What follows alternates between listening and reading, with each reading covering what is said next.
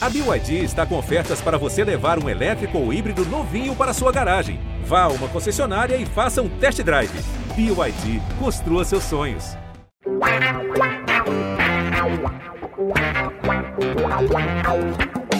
dois na barreira, correu, rei atirou. Gol! O cara sambou pra lá, sambou pra cá, botou na frente a bola. O time sempre chegando a chance de mais um gol. Gol! Neymar pode bater de primeira.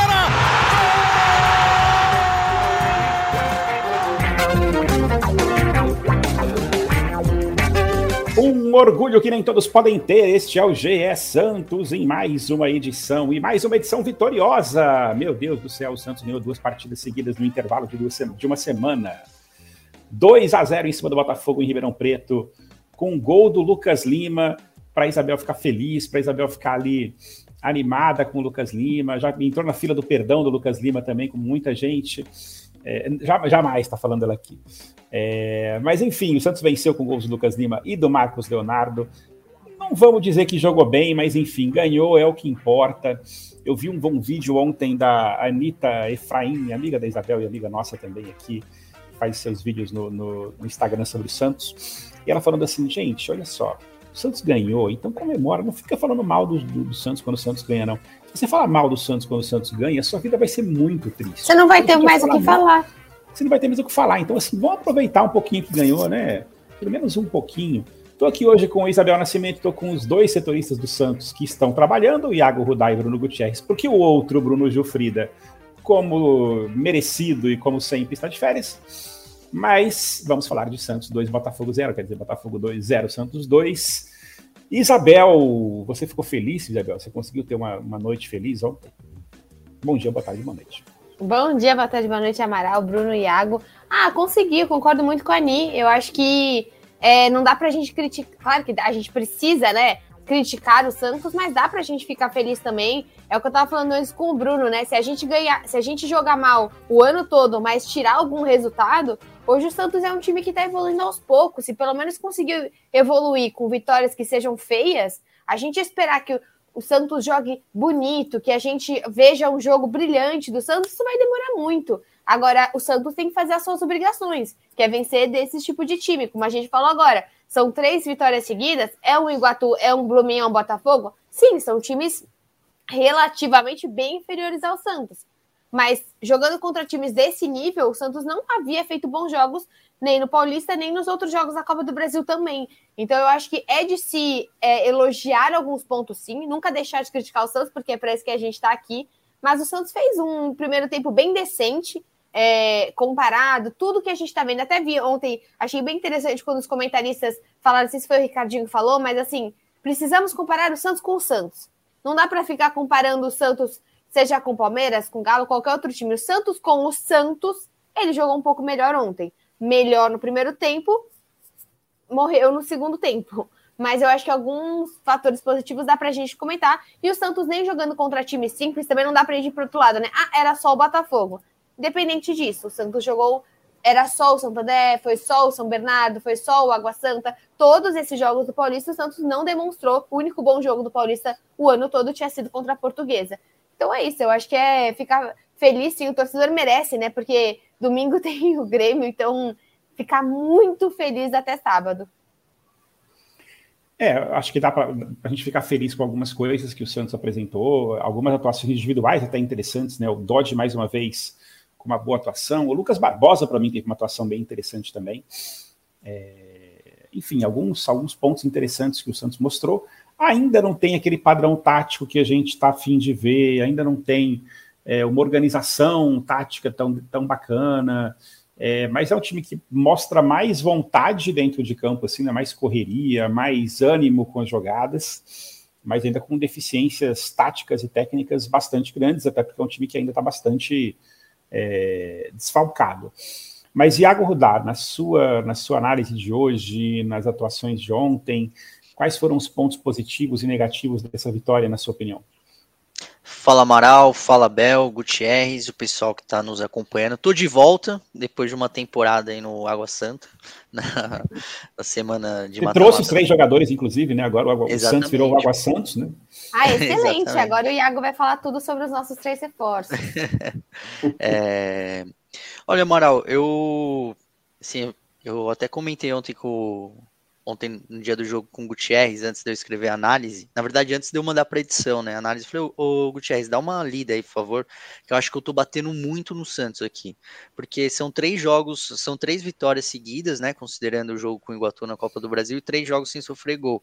Só que nessa análise que eu escrevi, eu, é, eu saio numa linha assim de que o Santos preocupa pro Campeonato Brasileiro. Na verdade, o, é, eu acho que o Santos vai penar é, um pouco para conseguir fazer um, um, brasileirão decente. não acho que o Santos vai entrar para ser para ser rebaixado nem nada disso, é, mas eu acho que a torcida do Santos vai ter aí meses de dores de cabeça com adversários mais difíceis. Eu concordo com a Bel que a gente tem que, às vezes, avaliar o Santos com o Santos, usar essa régua para saber quais foram os pontos de melhora, o que pode é, ser melhor trabalhado. O Odair fala muito isso na coletiva dele depois do jogo contra o Botafogo, mas agora o Santos entra numa liga que tem outros, outras 19 equipes, boa parte delas na, na minha opinião, imagino que na de vocês também são mais fortes do que o Santos. É, eu acho que o Santos tem, tem que precisar estar de olhos muito bem abertos para esse campeonato brasileiro, é, para o que vai acontecer nas próximos, nos próximos meses. É, dito isso, e agora falando um pouquinho mais sobre o jogo do, o jogo em Ribeirão Preto contra o, contra o Botafogo em Santa Cruz. É, boa partida do, do Lucas Barbosa. Muito boa partida do Dodi mais uma vez. Eu acho que indiscutivelmente é o melhor jogador do Santos é, nessa temporada. João Paulo foi bem. É, os laterais e a zaga não achei que assim, fizeram nada demais ali, uma atuação regular também do Camacho. Daniel Ruiz não, acho que ainda está um pouco tímido. o Camacho regular? Ah, eu achei, Bel, eu achei. Pro é. nível do Camacho. Não, então, mas aí eu acho. O Camacho que... horroroso, não, gente. Nossa, eu achei é. que ele falhou legal ali. Para mim, é, foi um dos piores em campo ontem. Não, Bel, eu, eu quer dizer. Você achou que ele Você pega um pé demais do Camacho, cara, na boa. Nossa, eu, até, eu até fui um ver. É, eu, eu acho que a gente deu nota 6 para ele nas atuações nossas. Eu adoro comparar nota, cara. Adoro ver opiniões de outros, outros veículos. Normalmente quem dá nota somos nós, o Diário do Peixe e o Lance, que se não me engano, até usa as notas do Diário do Peixe. E o Diário do Peixe também deu nota 6 para o Camacho. Eu não achei o Camacho horroroso, não. Acho que tem que pegar muito no pé ali. Tem alguns jogadores que parece que a torcida elege e não tira de jeito nenhum, né? Do, do radar ali como sendo um. Assim, é um cara volante que tá ali para marcar, que não vai ser o cara que vai armar jogo. É isso que se espera dele ali.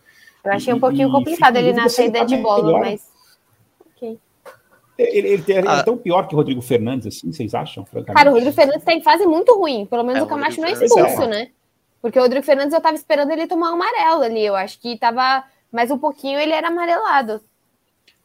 Mas enfim, só para terminar a minha participação aqui para abrir voz pro, pro Gutierrez, é, eu acho que o Camacho fez uma partida regular e o David, que entrou no finzinho do jogo ali, não, dá para entrar se ele foi bem, se ele foi mal, é porque ele jogou 5, 6 minutinhos no fim do jogo, mas pô, legal a atitude dele, é, de ir para cima nos minutos finais, é, mostrou personalidade, fez uma excelente finalização, que não foi gol, mas ele foi muito bem. Acho que é, fica aí o registro de um mais um menino da vila aí para a gente ficar de olho. Na minha opinião, é a principal revelação desses últimos anos aí, depois do Marcos Leonardo, o David, a gente espera muitas coisas dele, então foi legal ver ele em campo com a camisa do time profissional do Santos foi bem, bem legal ver o, o, David e, de fato, assim, ele cinco minutos conseguiu fazer uma jogada interessante, um chute a gol bem interessante, né? um chute forte, de fora da área e tal. Mas me preocupou um pouco depois saber que o contrato dele vai só até o final, o meio do ano que vem, né, no fim das contas, né? O meio ou final do ano que vem. Eu li alguns, algumas matérias que eram até o meio do ano que vem, algumas matérias que eram até o final do ano que vem. E a gente corre o risco aí de se começar a colocar ele a jogar, de ter um novo Caio Jorge, de ter um novo, enfim, coisa, novelas que a gente já viu aí de jogadores que começaram a se destacar no, no time principal, tinham contratos curtos e depois o Santos ficou refém desses jogadores na hora de, de renovar. Acho que até um, é, o contrato, de, o contrato dele é até 30 de junho de, de é muito curto, gente. É muito curto, né, para um cara que a gente está começando a colocar no time principal. A não sei que o Santos já tenha percebido que não vai renovar de jeito nenhum, que o empresário não vai fazer jogo duro e tá colocando para jogar para ver se vende numa janela logo, assim, numa janela de meio de ano, numa janela. Mas ainda assim é uma postura bastante arriscada. É... Bruno Gutierrez, o Santos jogou, na sua opinião, o suficiente para vencer? Eu, eu, eu, até, assim, nos, nos, grupos de Santistas no WhatsApp ontem, muita gente falando assim no, no, intervalo do jogo. Ah, o Santos achou dois gols. Achei um pouco exagerada essa, essa análise, né? Não foi bem isso também que aconteceu. O, Botafogo teve aquela chance no comecinho do jogo ali que podia ter sido um jogo muito diferente, muito mais complicado se o Botafogo faz aquele gol aos dois minutos. Para nossa sorte ali, o, como chama o jogador mesmo? Tinha sobrenomes que engraçado. Madruga. Guilherme Madruga. Madruga, grande seu Madruga. Como que a gente pode esquecer o seu Madruga? seu Madruga perdeu o gol, depois perdeu mais um depois no, no, no, no primeiro tempo. Mas o Madruga ali, se tivesse feito aquele gol, teria enrolado bastante o jogo para o Santos, mas infelizmente não fez o gol. E o Santos conseguiu o, primeiro gol naquele passe super bonito do Dodge para Lucas Lima, a finalização bonita do Lucas Lima também, né? tranquila ali com o goleiro. E fez o segundo. Na sua opinião, o Santos mereceu esse resultado de 2 a 0 no primeiro tempo? Achou os 2 a 0 Dá para ser um pouquinho otimista e pelo menos um pouquinho positivo em relação à atuação no primeiro tempo, principalmente, que foi quando o Santos decidiu o jogo? Salve, salve Amaral, Bel, Iago, todo mundo que acompanha aqui o GE. Olha, Amaral, é, pelo primeiro tempo, né? É, o Santos, lógico, se você for comparar com o que foi o jogo contra o Blooming da Bolívia pela Copa Sul-Americana, o Santos melhorou muito. Mas se você for comparar com o que você espera do Santos, ainda é muito pouco. Só que o Botafogo, apesar dessas chances, né, principalmente no primeiro tempo, no segundo tempo, quando entrou Gustavo Xuxa, o Santos também sofreu um pouquinho na mão do, do camisa 20 do Botafogo, mas pelo que o Santos apresentou e pelo que o Botafogo apresentou, foi uma vitória merecida, principalmente por causa dos 45 primeiros minutos. É, realmente, na segunda etapa, o Santos meio que entrou totalmente desfocado na partida, né? Não foi é, aquela vontade que demonstrou no primeiro tempo, aquela necessidade de fazer o resultado, talvez com 2 a 0 o time se acomodou um pouco naquilo e apesar de não sofrer tanto o adversário deixou de agredir também, né? A gente não viu muitos lances de perigo do Santos no segundo tempo em comparação é, com o primeiro, e nem questão de aproveitamento, né? O Santos, é, quando foi ao ataque contra o Botafogo, foi cirúrgico, né? Conseguiu converter as chances. Uma coisa muito que o, que o próprio Odair Helman reclamava, né? No, início do ano, que o Santos criava, chegava perto, mas não tinha a, o refino né, da, da, finalização, de agredir o adversário, e os adversários estavam sempre aproveitando. O que aconteceu ontem foi o, o oposto disso, né? E o torcedor Santista sabe bem, como você disse, Amaral, que se toma aquele gol do Madruga no, nos primeiros minutos do jogo, o que esperar do Santos seria algo bem difícil, né? Porque a gente viu o Santos saindo atrás no Paulista em muitos jogos e sem uma capacidade de reação. Mas eu acho que foi uma vitória digna, o Santos é, mereceu pelo conjunto da obra, e muito importante, como o próprio Dair disse na entrevista coletiva depois do jogo, para você ganhar confiança, gerar essa confiança no elenco, são três vitórias, três vitórias sem sofrer gols, em que pese a fragilidade dos adversários, mas o Santos não conseguia três jogos sem sofrer gols desde o final da temporada de 2021. São 82 jogos entre o, o jogo contra a Chapecoense e o primeiro jogo contra o Iguatu, em que o Santos não consegue é, ter essa sequência de, de partidas tão grandes, né, de três jogos sem sofrer gols. Então isso serve também para dar essa confiança, para mostrar essa evolução e para o time começar a evoluir, começar a crescer. Foi uma evolução é, menor, é, pequena, do Blooming para o Botafogo, mas já um pouco mais visível, e que o Odair espera que seja maior do que foi contra o Botafogo, contra o Grêmio, é, apesar do pouco tempo, né? Domingo já tem aí jogo, o time já viaja para Caxias do Sul no sábado, enfim, já tem que definir quem vai estar tá apto, se vai ter jogador voltando. A gente sabe que tem muitos jogadores na fase de transição. A Gabriela Ribeiro ontem trouxe na transmissão da partida que o Soteudo deve ser relacionado para o jogo contra o Grêmio, então é mais uma arma que o Odair vai ter é, para essa sequência da temporada. Tem reclamado bastante que perdeu todos os velocistas, né? Nesses 30 dias que quase que ele trabalhou o grupo entre a partida contra o Iguatu e o Blume. Então o Santos vai evoluindo no momento certo. Agora tem que saber o quanto vai ser essa evolução. Se vai ser uma evolução que vá dar uma tranquilidade ao Santos, ou se vai ser uma evolução pouca a ponto do Santos ficar, que nem o Iago disse, né? Uma situação preocupante para o Campeonato Brasileiro. Dando esse cheque no Departamento Médico Santista, além do Soteudo que a Gabriela Ribeiro fez, deu informação ontem no jogo, e que eu nem sei se foi confirmado depois de, de, da, da, informação dela, se teve alguma mudança nesse status. É, mais alguns dos, alguns dos contundidos ali, a gente já teve ontem o cara Barral voltando, mais algum ali tem chance de voltar para domingo ou, ou, vamos ficar só com esse, com esse elenco mesmo que a gente tem na mão? Bruno, o Iago estava fazendo.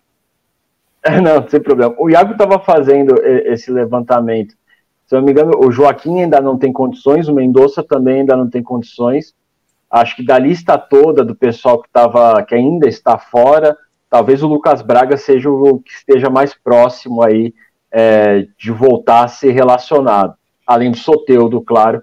Soteudo trabalhou bastante, né, né, em dois períodos, às vezes três períodos por dia, para se recuperar, afinou, é, entrou em forma, tá, tá em melhor forma até do que quando se apresentou na, na pré-temporada.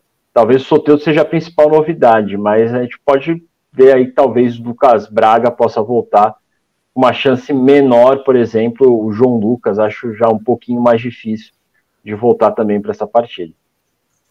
E aproveitando o fato de que o Iago ficou um tempão lá em Diadema, no Água Santa, e que hoje nós tivemos a confirmação dos três contratados, alguma chance de algum um deles já está em campo, pelo menos está no banco de reserva no jogo de, de domingo. Você acha, Iago? Principalmente o Gabriel Inocêncio, que é uma posição que a gente sabe que a gente não confia muito no Natan, sofre bastante ali. Acho que tem alguma chance dele pintar como lateral direito já de cara nesse jogo? O Amaral já furando a gaveta de amanhã do GE, né? a gente está preparando o conteúdo para amanhã. É, bem, confirmação. Benefícios de quem ouve o nosso podcast, né, Iago? Exatamente. Exatamente. Primeira mão. Exatamente.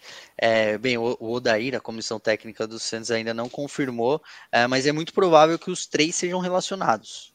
É, porque eles vinham jogando é, em altíssimo nível, né? Disputaram as finais do Campeonato Paulista contra o Palmeiras.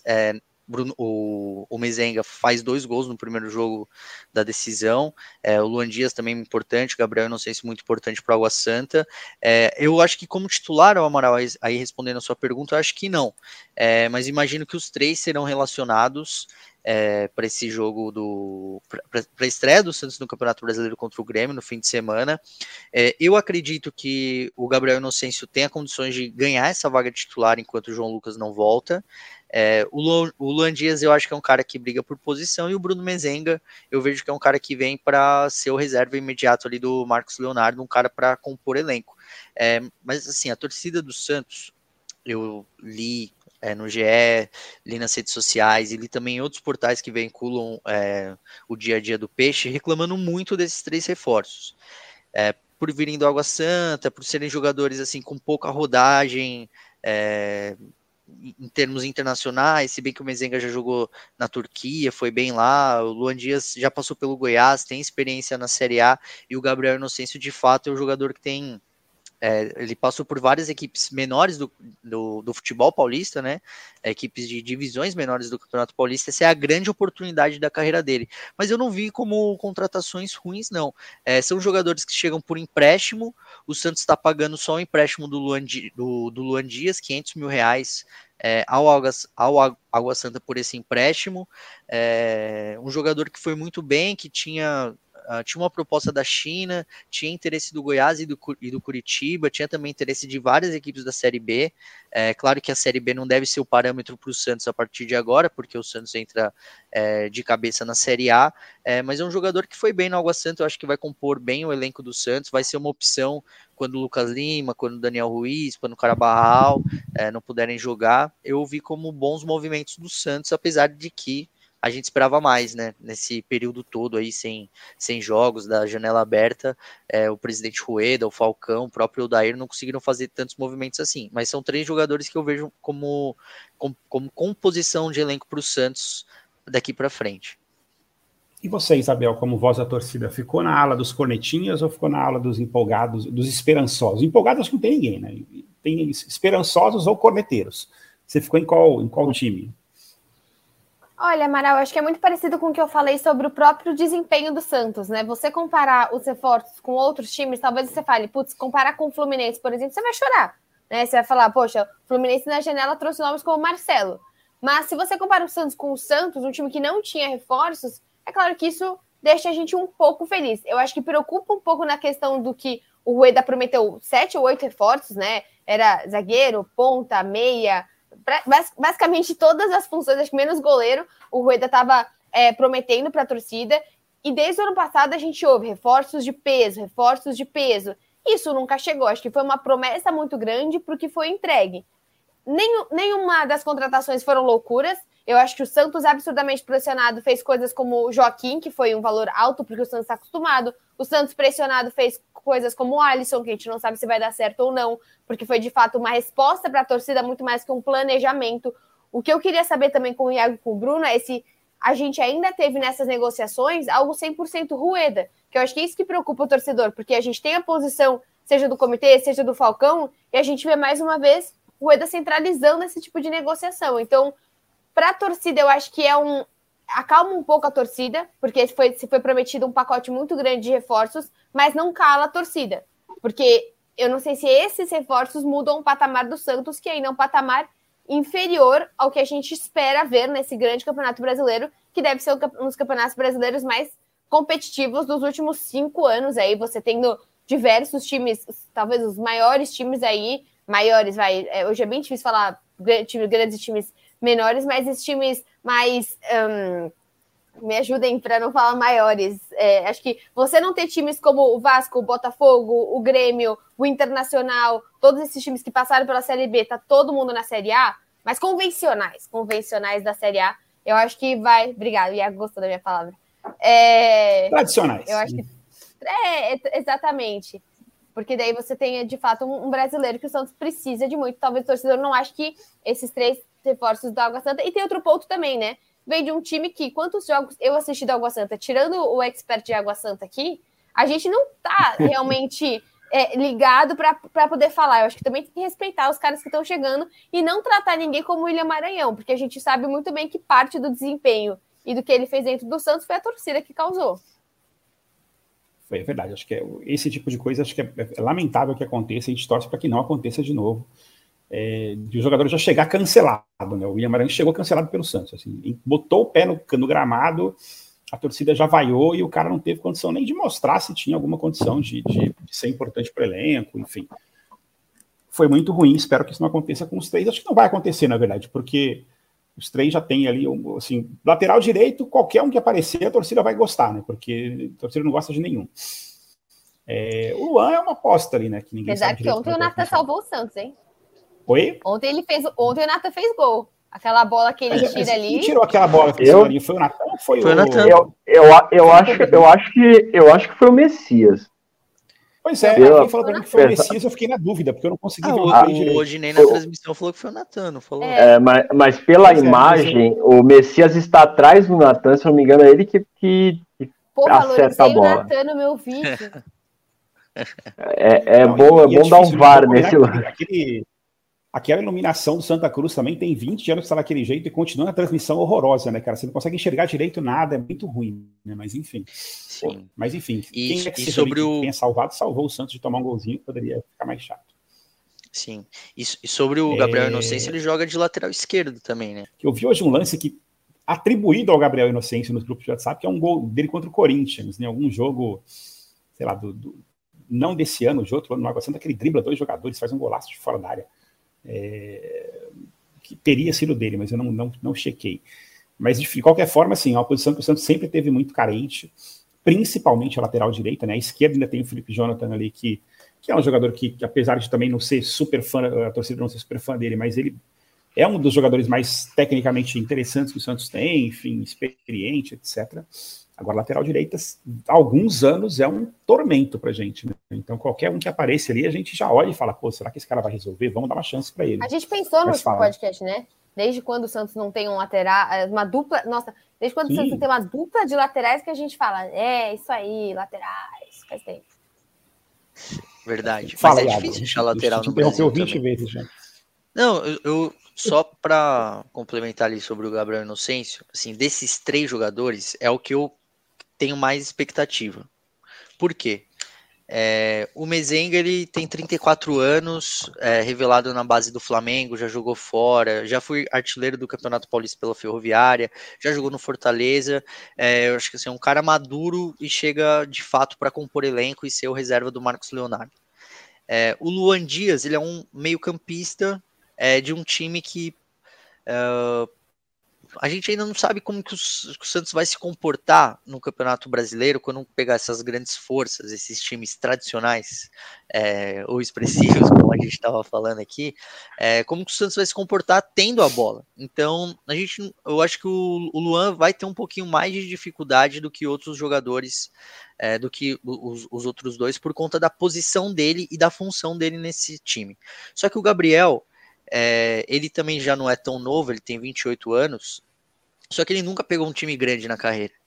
É, ele chegou no Água Santa como uma aposta para jogar a Copa Paulista do ano passado. É, então ele conseguiu ir bem na Copa Paulista para conseguir jogar o Paulistão. No próprio Paulistão ele era reserva do Reginaldo, que foi eleito o melhor lateral direito do, do campeonato pela Federação Paulista.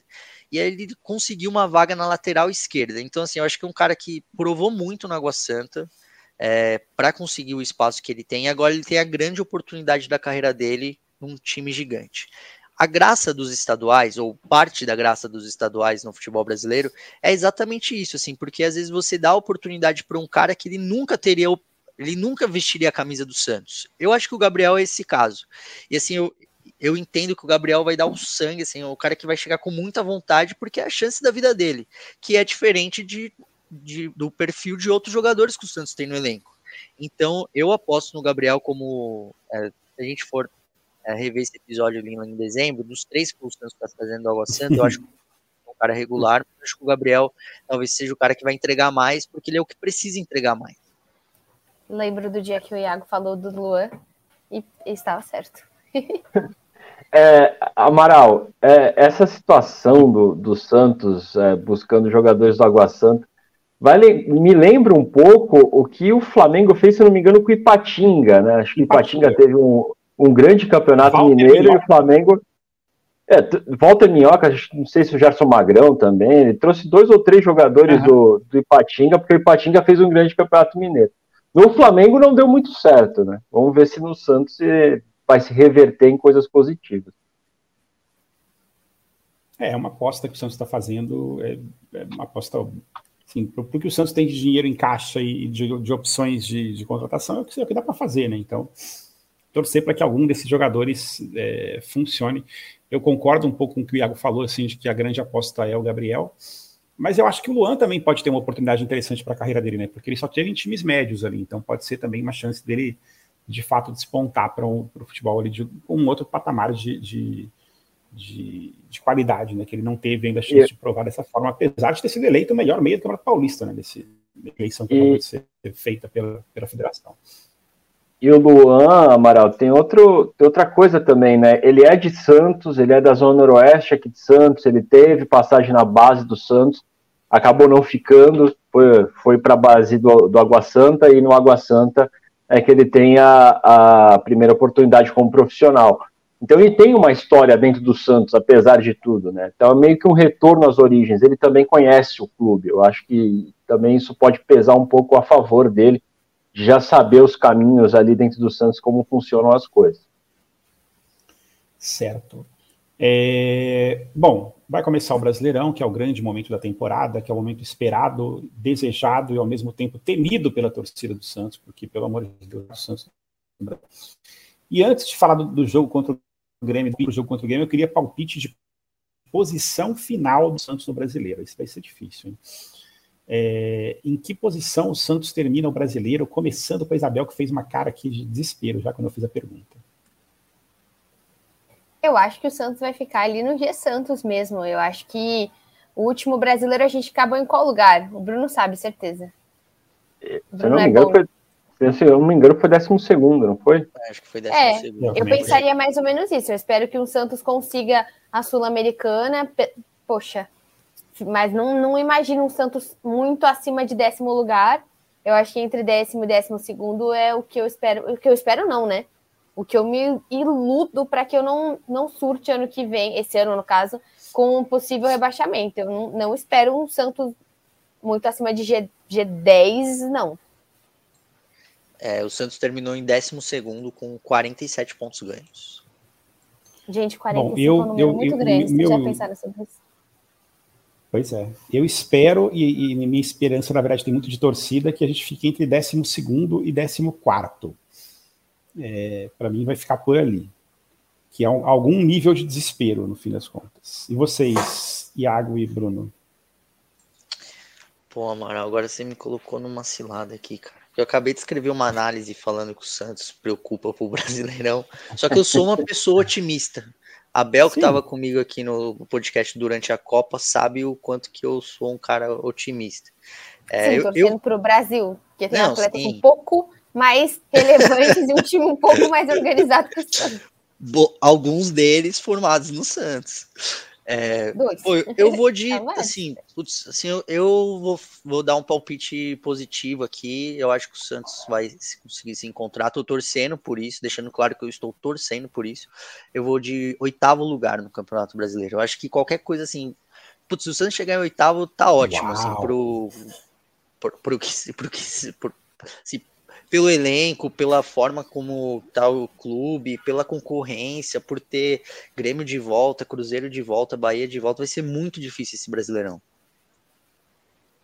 Se eu puder assinar agora um contrato assim, o Santos em oitavo lugar sem precisar jogar, eu assino na hora, cara. Não, não preciso nem falar nada. Assim, tipo, eu assino nesse momento. Nossa, Santos em décimo lugar eu tô assinando. Santos sem cair eu tô assinando. décimo eu tô assinando. Eu, eu- eu acho que tem torcedor, acho que tem torcedor fanático que não está tão otimista quanto o Iago. Eu, eu vou apostar o Santos no 11 primeiro lugar ali.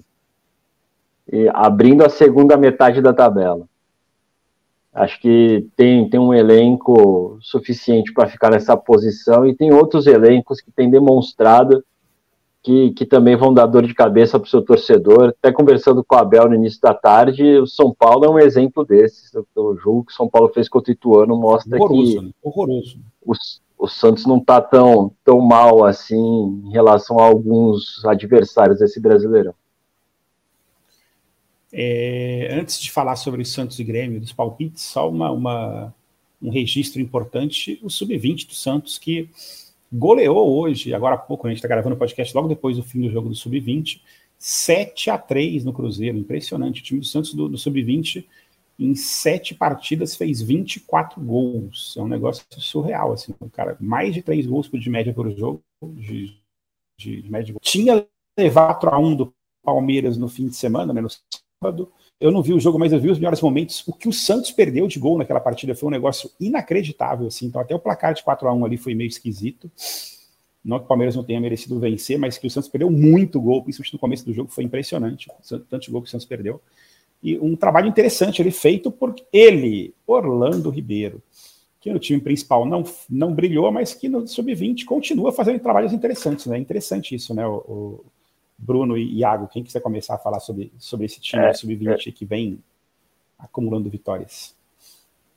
Se, eu puder começar, Amaral, é, é o orlandismo, né? Como a gente costuma É. brincar.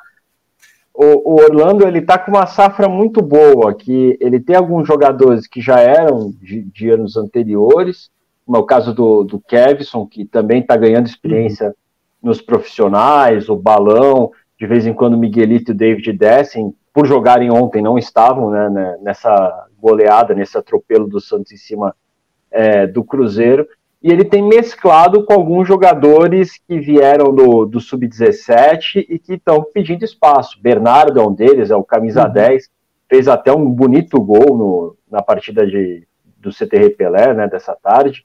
É, Rodrigo César é outro. Então ele está ali buscando peças e entrosando com peças que já estavam. Fernandinho, Wesley Patati. O meio de campo para frente do Santos é muito forte.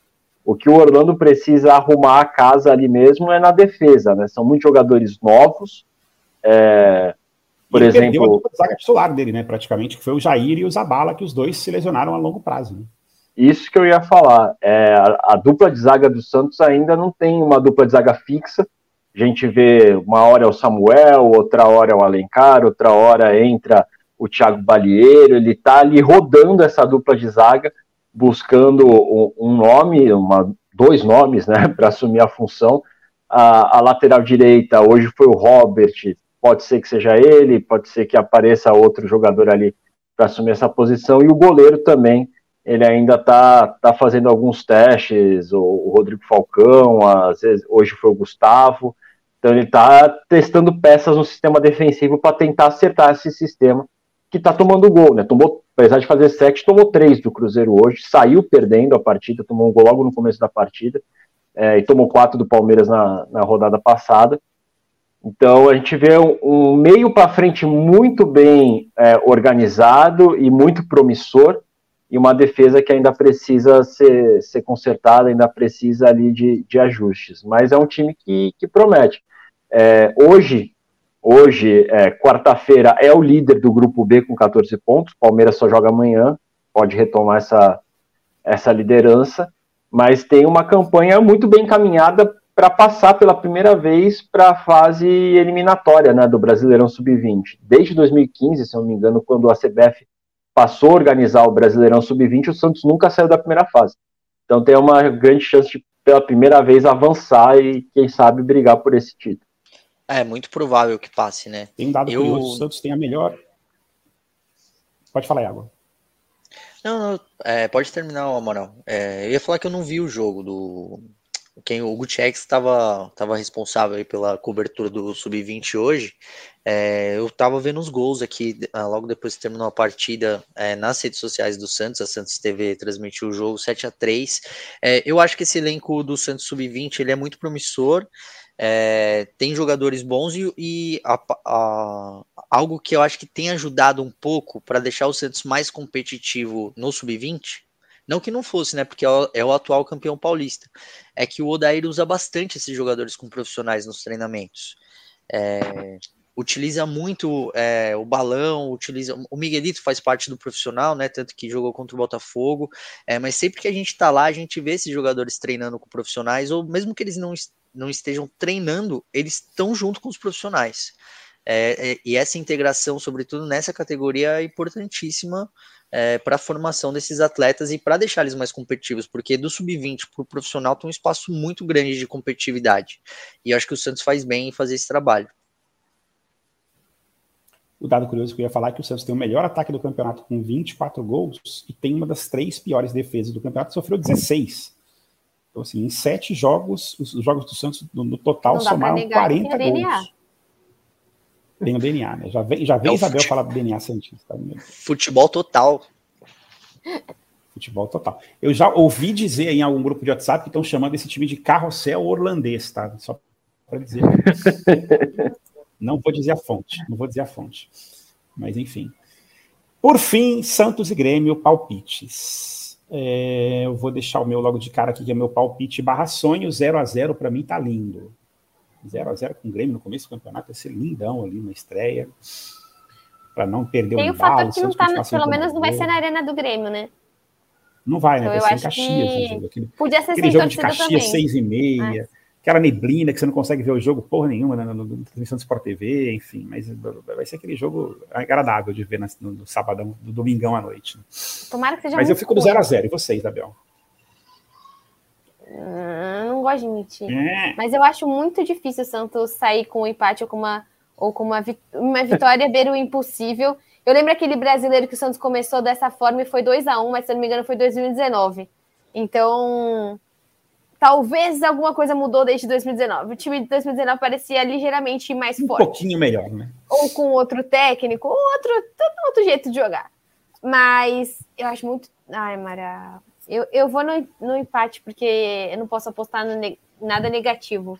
Então vou no 1 a 1 mas eu acho muito difícil o Santos conseguir empatar contra o Grêmio neste momento. Iago. Pô, eu acabei de falar que o Santos vai ficar em oitavo no Brasileirão, né? Mas não vai ser por conta dos pontos conquistados contra o Grêmio, não. Eu, eu, torcida do Santos, me desculpe, mas eu acho que o Grêmio leva essa. Eu vou de 2 a 0 Grêmio. Bruno Gutierrez. Olha, Amaral, Bel tava falando do time de 2019. O gol da vitória foi feito por Felipe Jonathan, que tá aí. Então.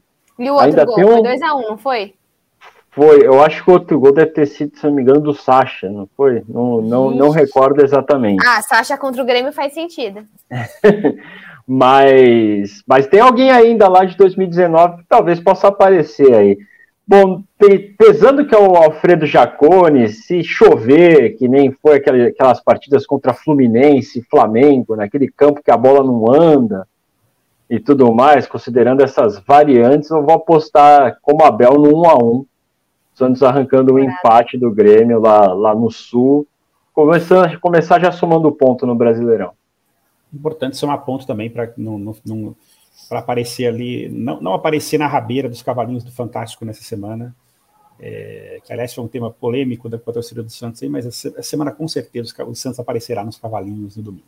A gente fica por aqui, volta na segunda-feira para falar desse Santos e Grêmio, para falar da, da semana que vem do Santos também. É, muito obrigado a todos vocês que ouviram. O GE Santos está em todas as plataformas de áudio. Os trabalhos técnicos hoje ficaram com o Bruno Mesquita. E a gente volta na segunda-feira. Um abraço para todos vocês e bom Brasileirão, bom fim de semana.